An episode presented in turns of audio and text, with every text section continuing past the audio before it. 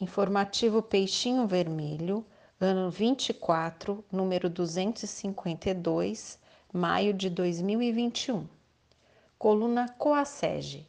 Conheça o SAICA, pela Coasege.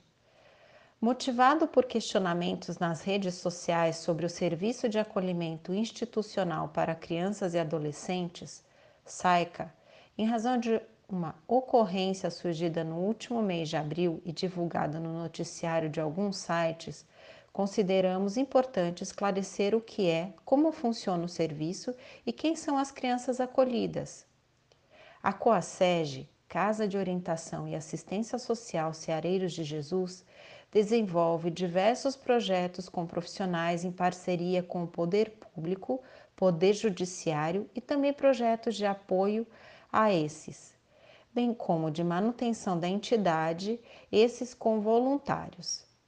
Dentre os projetos com profissionais, destacamos Serviço de Acolhimento Institucional para Crianças e Adolescentes, realizados no Lar Dona Anita, abrigo, que aqui detalhamos. O SAICA, o Serviço de Acolhimento Institucional para Crianças e Adolescentes, SAICA, é um serviço que atende meninos e meninas que foram retirados de suas famílias de origem por situação de violência intrafamiliar e pela falta de condições da família em assumir seus cuidados e proteção naquele momento. O acolhimento.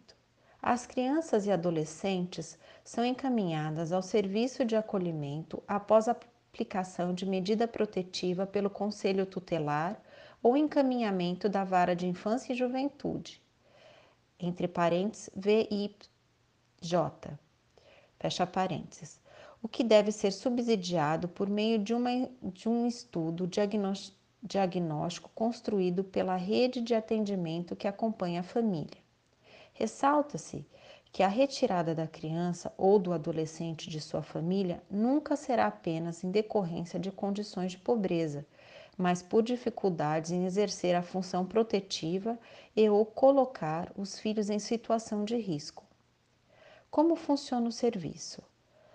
Após a chegada da criança ou do adolescente na instituição, a equipe técnica, formada nas áreas de psicologia, assistência social e pedagogia, inicia o processo de reconhecimento da família e avaliação dos riscos e das capacidades parentais, visando a construção de um plano de trabalho para fortalecimento da família de origem e superação das violações geradas na vida da criança barra adolescente.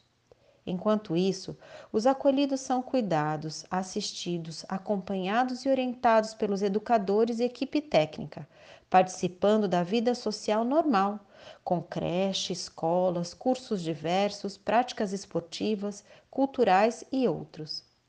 O trabalho com a família de origem permanece até que haja superação das violações de direito e o fortalecimento da mesma ou uma avaliação minuciosa a respeito da incapacidade parental em oferecer cuidado e proteção que pode acarretar no encaminhamento da criança barra adolescente para família substituta ou apadrinhamento afetivo.